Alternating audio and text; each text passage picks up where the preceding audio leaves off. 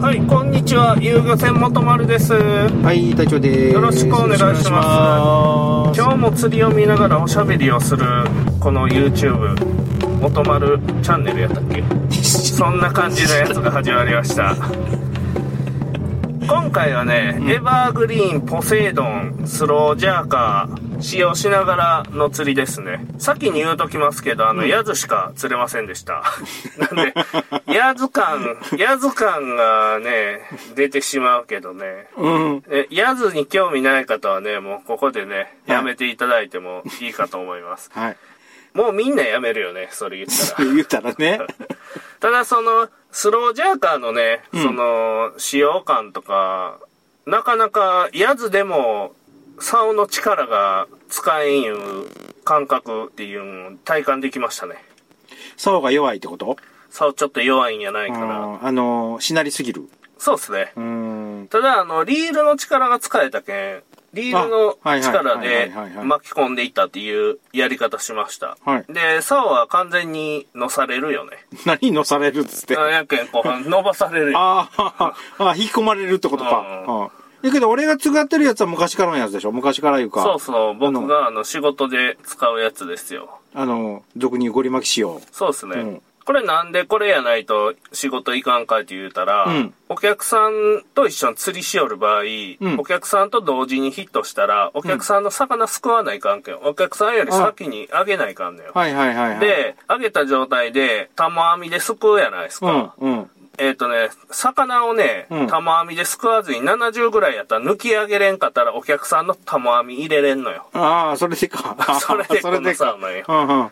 なかなか、んすぐ曲がる感じよね。うん。すぐ曲がる感じよねの意味がわからんけど。竿の戻りの力で、魚の頭をこっちに向けれんっていうしんどさ。うーん。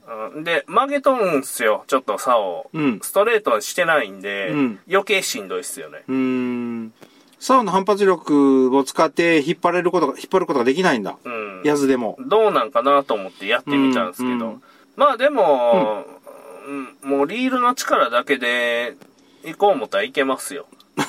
これうん、えやずぐらいやったうん、ら。4キロぐらい負けたでしょ、うんうんリールだけで。うんうんだけど4キロもかけたら十分やと思いますよ。うん。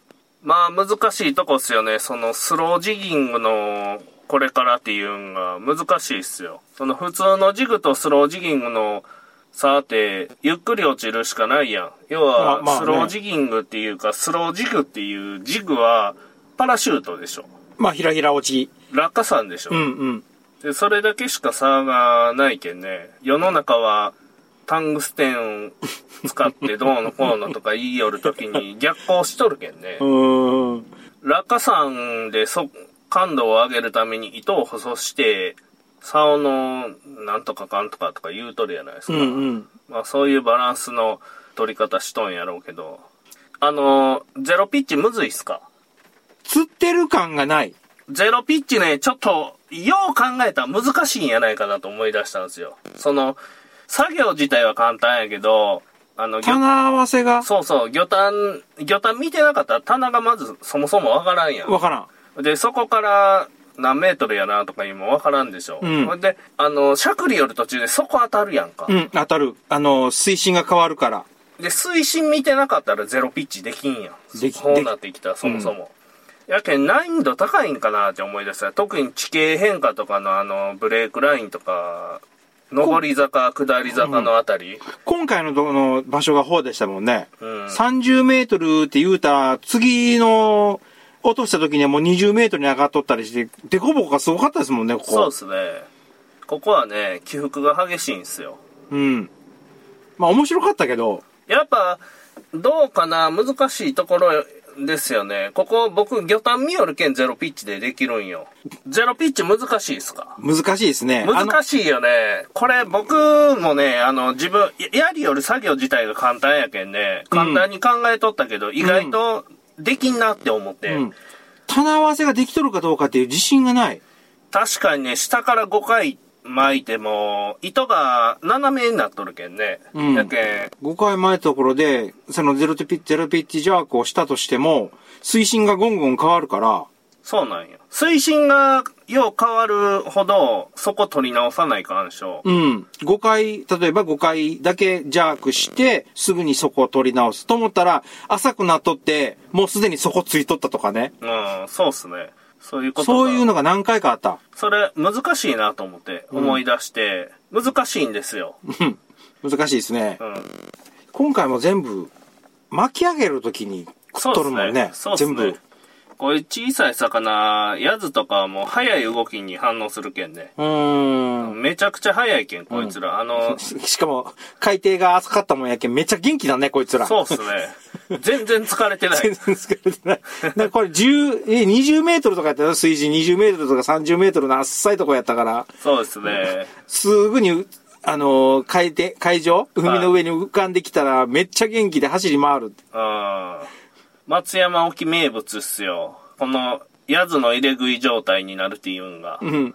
最初は釣れんかったけど、ある時時期いうか時間っていうか、境にして、あの、忙しいぐらい釣れ始めましたね、これ。そうですね。賢者タイムがちょっとあったっすね。うん、うん。あれ食ったの何やったんですかね、あれ。あれ、イカナゴでしょうね。イカナゴですよね。あれはイカナゴですね。イカナゴでしたね。3センチ、3センチちょっとですね。4センチぐらいか。そうですね。全部やったです。全部イカナゴでしたか？うん。えっ、と、まあ、は、腹パンパンのやつもおるし、あー腹8分目のやつもおったし、半腹半分ってやつもおったけど、ああ。でもね、うんそんなにそこまで、そこまでじゃなかったっすよ。あえっ、と、使えんと思っとったけど、意外に使えたってこと？竿うが。ーん。竿が釣るときに竿の仕事せんいうほどじゃなかったね。釣れるときに、その、スローピッチじゃ、スローピッチ用の、の、竿でしょ？うん。で、それで釣れて、大きいに釣れました。竿が仕事してくれませんでしたっていう竿は作らんで。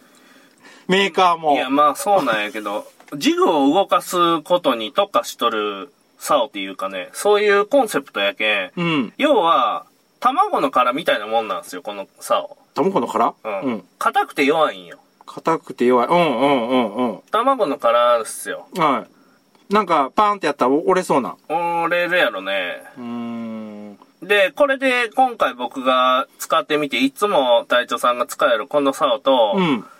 比べて、次は隊長さんがポセイドン、スロージャーカー使って、うん。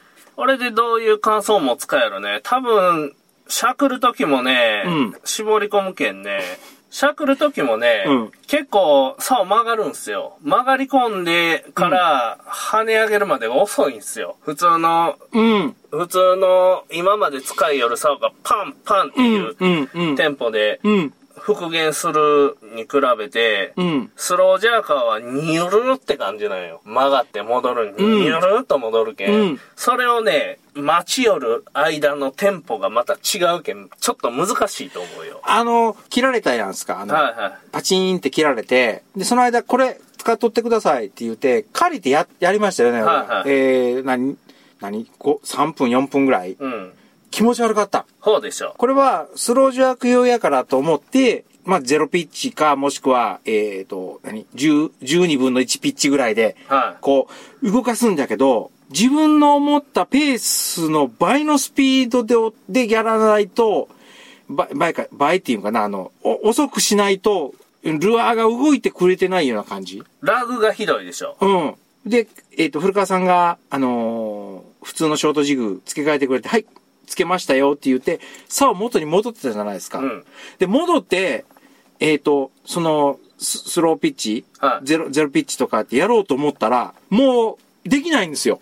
あその、ぬるっとしたやつが体の中にちょっと入ってしまって。あ、はいはい。あれと思って、で、次、えっ、と、普通のジグやから、あの、早く動かすやつ、普通の、えっ、と、普通のジャークをややったらええと思って、普通のジャークをしようと思ったら、体が忘れてるんですよ。ああ、で、しばらく、すっごい変なリズムで。まあね、リズム狂いますよね。曲げ、いや、僕もね、思ったのは、ま、曲がり込んでから、ロッドが元に戻るまで、うん長えなーって思いながらうん、やる竿なんよ。うん。ロッド曲げるやん。うんこっから、復元の動きで、ルアーが動くんよ。そうそうそうそう。うん。それをやる竿なんよ。うん要はう。んだから、硬いやつであれをやると、ジグがピューンと上がるはずなんですよ。そうっすね。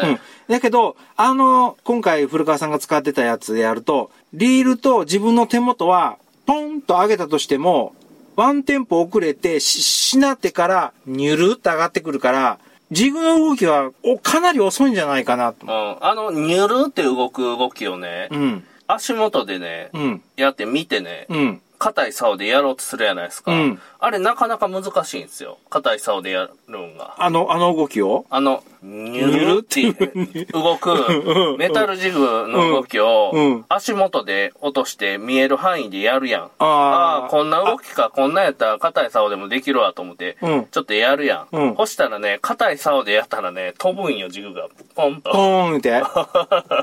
やけんで難しいんよ。でも、できんことはないね。まあ、できんことはないでしょうね。リズムが違うだけで。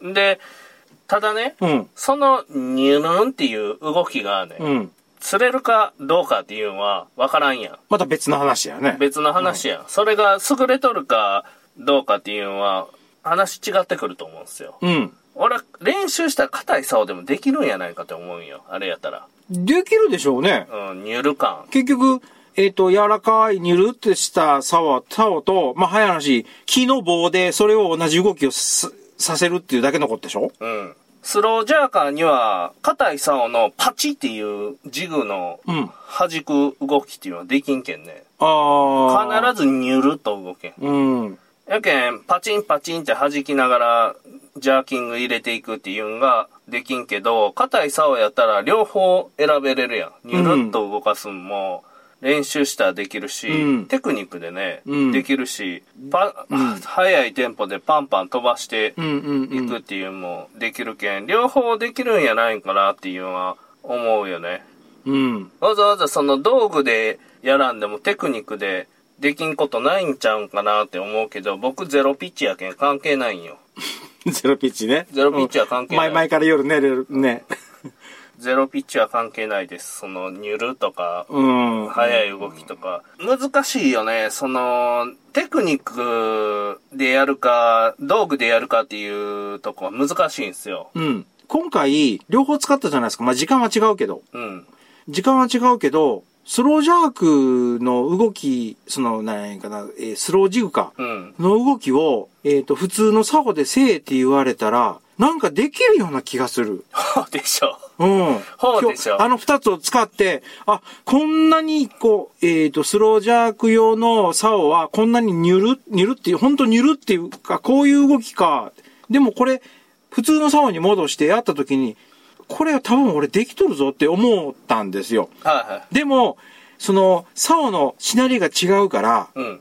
すごい気持ち悪いんですよ。元の竿でやると、それが。うん。元の竿でやってできとると思うんじゃけど、ね、30メートル、40メートル、あの、水、水深のとこやから、うん見れないし確認できてないけど、これはできるぞって思ったっすよ。いや、できそうな感じしますよね。で、実際に、まあやってみて思ったんが、水深が80メートルのとことかうん。でやった時に、かなり、まあ当然やけど、水圧がかかって重く感じるじゃないですか。はいこれこの竿でルアー動いてないなって思ったんよ。まあ、でも、なんだっけ、P ラインうんっ。ていうのは基本的に伸びはないんでしょ？いや、伸びますよ。伸びるって言っても10メートルで何ミリとかの話でしょ？伸びます。ああ、伸びるんだ。ちょっと今度、それを測ってみましょう。何メートル伸びるか。次の検証動画で。はいはいはいはい。ああ、伸びるんだ。そしたら、例えば80メートル先で、まあ80メートル、80メートル先、海底に戻すんやったら、それなりの重さの軸になりますよね。はい。で、船の上で、スロージピッチジャーク、うんジャークをやった、竿のあの動きをやったとしても、伸びるんだったら、P ラインが。うん。確かに、そこの方のジグってほとんど動いてないような気がする。そうなんよ。やけん、前、DVD で見た人、リールでこんなんしよったやん。リールだけで。ああ、リールだけでしてました4ね。1とか、なんうんとかなんとかって。ふあとは船がこう、上下する、波、波で上下するだけの動きだけですよね、あれ。もし。ああれね、ロッドの、ロッド持っとる手で入れんかったら俺飛んでないと思うよ、ルアー。テーリングせんけん。なんせ。全然テーリングせんのよ。あそこまで落としたら。80メートルまで落としたら？うん。うーん。あ、それだけ動いてないってことか。俺は動いてないと思ったね、それで。うーん。だって、35メートルとか、50メートルぐらいか。うんあの辺やったらテーリングしよったやん。うん、しましたね。俺でも一回になりましたね。初テーリングおめでとうって言われた、言われましたもんね、あれと。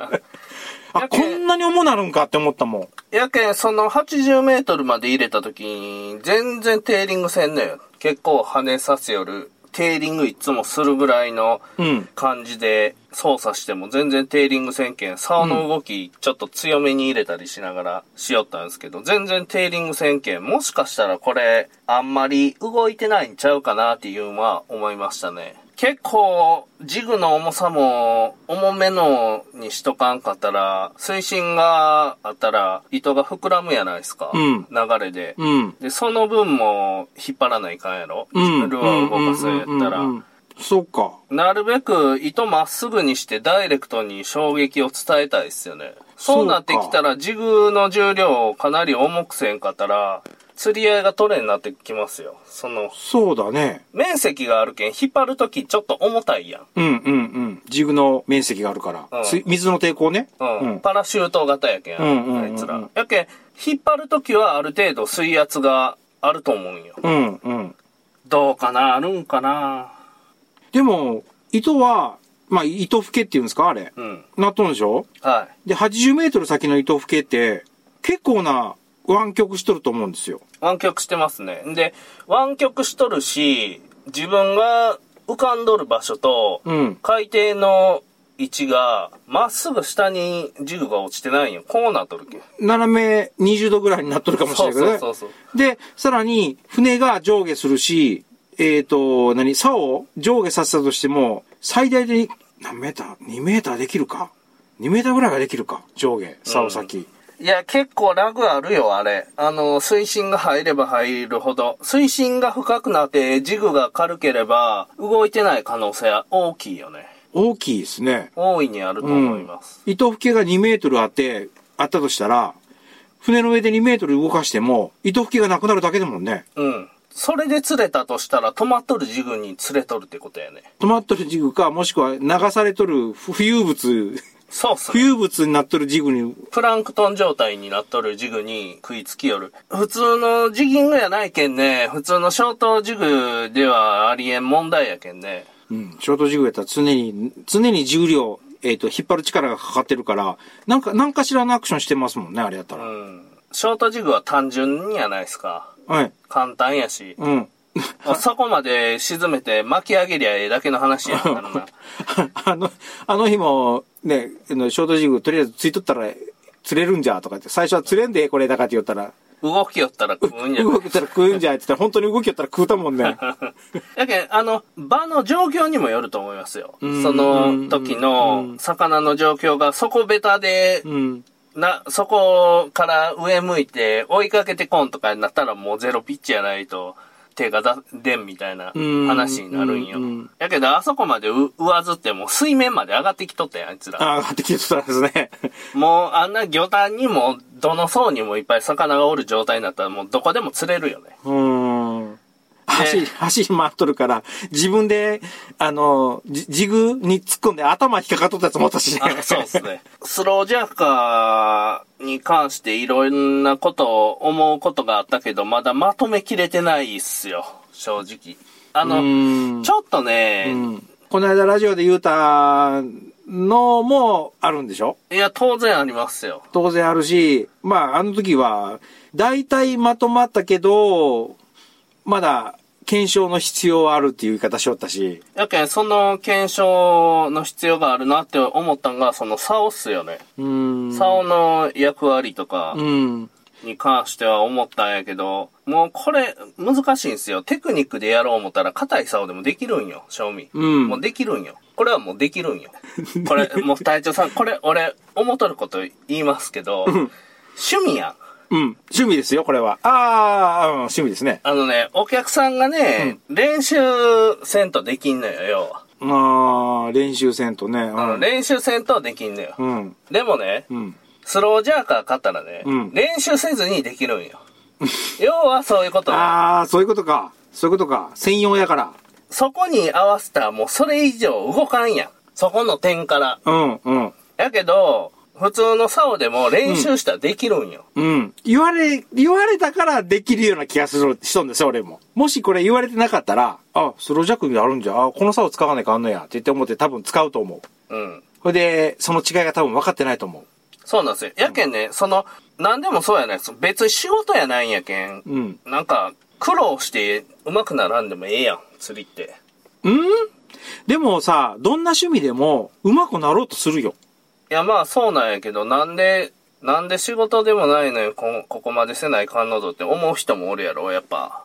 あー。俺ら仕事やけん、仕事やけん死ぬ思いで、仕事じゃない時から、なぜかそんな感じでやりよったことは謎なんやけど、うん。ちょっとでも上手くなりたいとか、いや、それは俺は関係ないと思う。趣味やったら。あ、そうですか。うん。例えばあれやったら、まあ前、サバゲでしょ？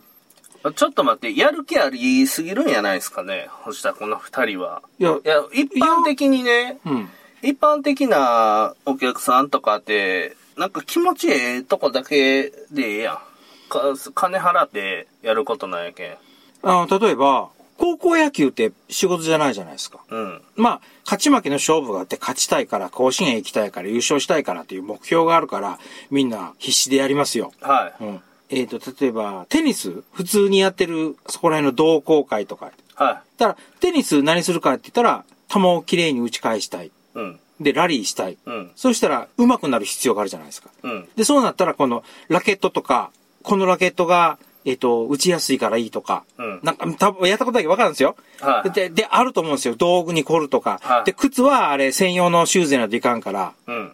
やっぱり、上手くなろう、上手くなろうとするじゃないですか。はいはで、釣りも同じで、上手くなろう。えっ、と、釣るため、も釣るた、魚を釣るための目標はあるけど、それに関する道具っていうのも、まあ、か、えー言葉変えれば、道具に凝るっていう意味はあると思うけど、この道具やったら釣れるんじゃないだろうか。こうやってやったら、あの、釣りが、まあ、知識として、さっき言った、えっ、と、なんだっけ、スロージャークは硬い竿でもできますよっていうふうに練習する人がおっても不思議はないと思う。ああ、なるほどね。どんな、例えば車でもそうやし、昔やった俺、ラジコンのヘリはヘリコプターもやるったんやけど、あの時も趣味やのになんでそんなにね、ガーンって落としたら、一回落としたら1万円、2万円修理代かかるんですよ。い。うん。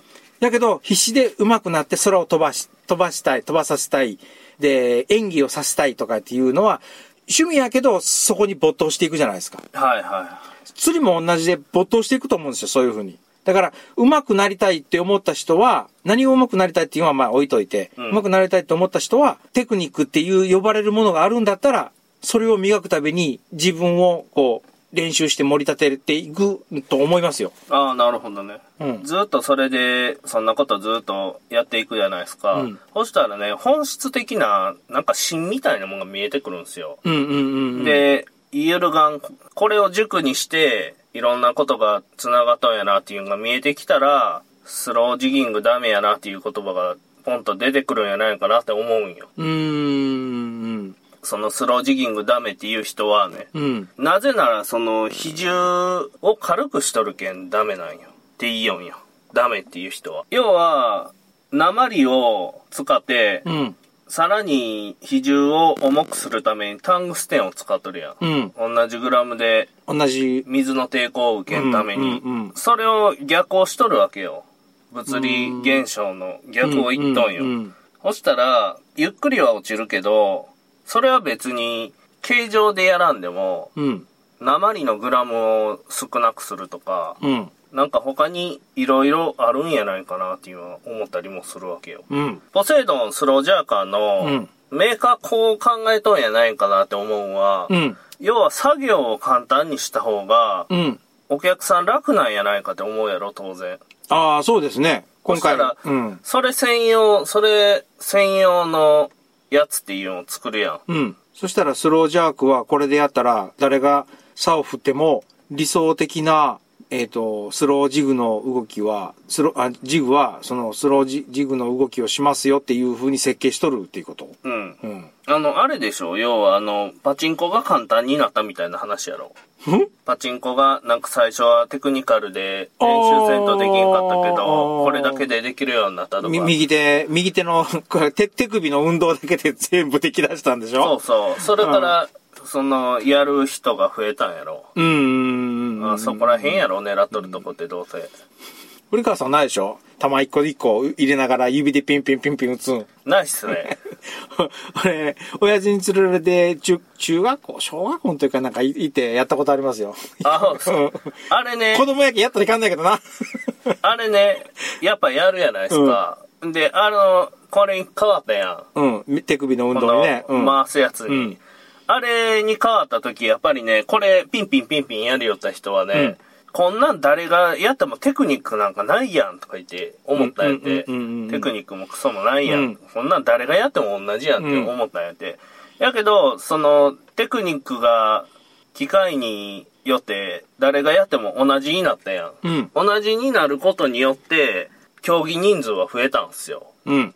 楽になったからね。やけん誰でも初めてできるようになるまでが簡単な方がうんやる人が増えるんやない。うん。楽器も最初は吹けんやん。うん。やけど練習しよったら吹けるようになるけど、吹けるようになるまでにやっぱ挫折する人がおるやん。うん。そういう人らがもったいないやんって思うやろ。メーカーはね。あれやったら、このボタン押したらメロディーが流れるとかの方が簡単やん。まあまあまあまあ。まあそれ CD とどう違うんぞって話やけどな。CD とか、あの、最初から音楽録音しとる機能とどう違うんぞってことになるけど。なかなかね、ねやっぱあのね、釣りってね、難しいっすよ。まあね。俺釣りは難しいと思うよ。うん相当。まあ使う道具も難しいし、うん自然のことも難しいし、もう一歩間違えたら死ぬやないですか。死にますね。海にドボンと落ちたら死にますね。相当難しいと思うよ。あのー、冬行ったら寒さで死にそうになるし。そうそう。相当難しいと思いますよ。うんその、竿のバランスから、糸の強さから、ルアーの動きから、針の強さとかのバランス取りよ、取って、うんそれでも海に出て魚おるかおらんかがまずおらんかったら、釣れるも釣れんもないやん。うん。うん。おらせんね。うん。そっから始まって探しておったと。おったら賢者タイム入っとって食わーせん。食わーせんこいつらどうするか、もう見切るんか、続けるんかいう、うんやったり。まあ釣れるときはほんと簡単に釣れるけど、釣れんときは全然もう相手にもされんとかいう場面もあるやないですうんあか。りますね。もう釣りってね、難しいと思相手がおるからね、生き物っていうう。。そうですね。マジで難しい趣味やと思いますよ。うん。だから楽しいんじゃないですか？楽しいっすか、うん僕結構苦痛なんですけどね。うん。やっぱ絶対、結果残さないかんしょ。ああ、結果をね。うん。だから、お客さんの立場っていうか、商売の立場じゃなかったら、楽しい趣味だと思いますよ。ああ、僕、結果出さなくていいんだから、行って。あ、釣れ、今日釣れんかったで終わるじゃないですか。僕いつまで楽しかったんやろか。昔は楽しかったですよ。あの、一番楽しかったんが、友達と一緒に自転車で行った池のブラックバスのやつが一番楽しかったね。なんも考えてなかったでしょ？何も考えてなかった。行くやん。うんまずね、ワームつけるやないですか。投げるんすよ。で、ほったくっとってね、うんなんか石とか投げて遊びよんすよ。全然 違う。それ、それ、隣に釣り人おったら殴られるやつや、それ。おい三段跳ねたぞとか言って。三段跳ねたぞそれ釣り系？それ釣り？言っていいよ、いい夜やないですか。ほいでね、うんもう遊び疲れてね、うんさあ帰ろうか言って、うん。竿巻いた時に連れとったんですよ、僕は。それが自己記録やったんよ。ブラックバス56センチ。えーそれで釣って、うんそれがずっと自己記録で、今でも自己記録で。抜けれてない。いや、行ってないんでしょ行ってもない。行ってないし、抜けれてないし、うんその、その後もやりよったんですよ。うんブラックバスをずっと。うんやけど、その、投げてほっといて、石で、石投げて遊びよった日の56センチは超えれんかったっすね。未だに超えれてないです。そんなもんか。そんなもん人生でそんなもんか。釣りの難しさ分かったでしょ、隊長さん